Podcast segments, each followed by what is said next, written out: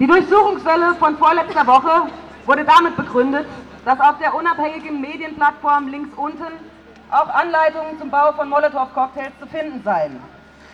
Um Mollys zu bauen, geht Mensch heute auf die Tutorial-Seite von YouTube oder auf Facebook. Viel besser, um zu lernen, wie Bomben funktionieren und was du dafür brauchst, geh in die UB. Wo ist die Repression gegen die kommerziellen sozialen Netze? Beziehungsweise können Sie sich vorstellen, dass Thomas de Maizière morgen die Universitätsbibliothek schließen wird? Wir schon.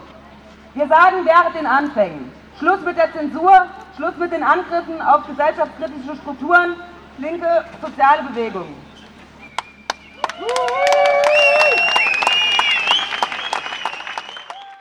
Die Zensur und Repression in Freiburg und gegen Indie Media veranschaulicht symbolisch den bedrohlichen Rechtsdruck, den wir erleben.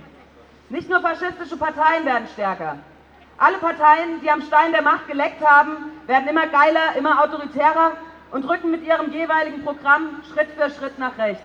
Links unten wird weiterleben, Indie Media wird weiterleben. Wir werden in den nächsten Monaten noch viel von der Attacke des BMI und anderer Repressionsinstitutionen äh, zu tun haben. Um nicht zu verlieren, brauchen wir Solidarität. Solidarität und nochmals Solidarität.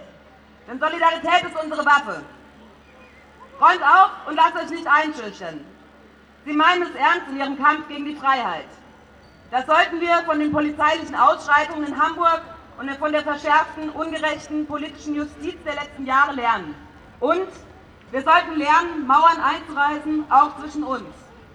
Denn allein machen sie sich ein. Freiheit für links unten, Hände weg von unseren autonomen Zentren. Deutschland muss sterben, United we stand.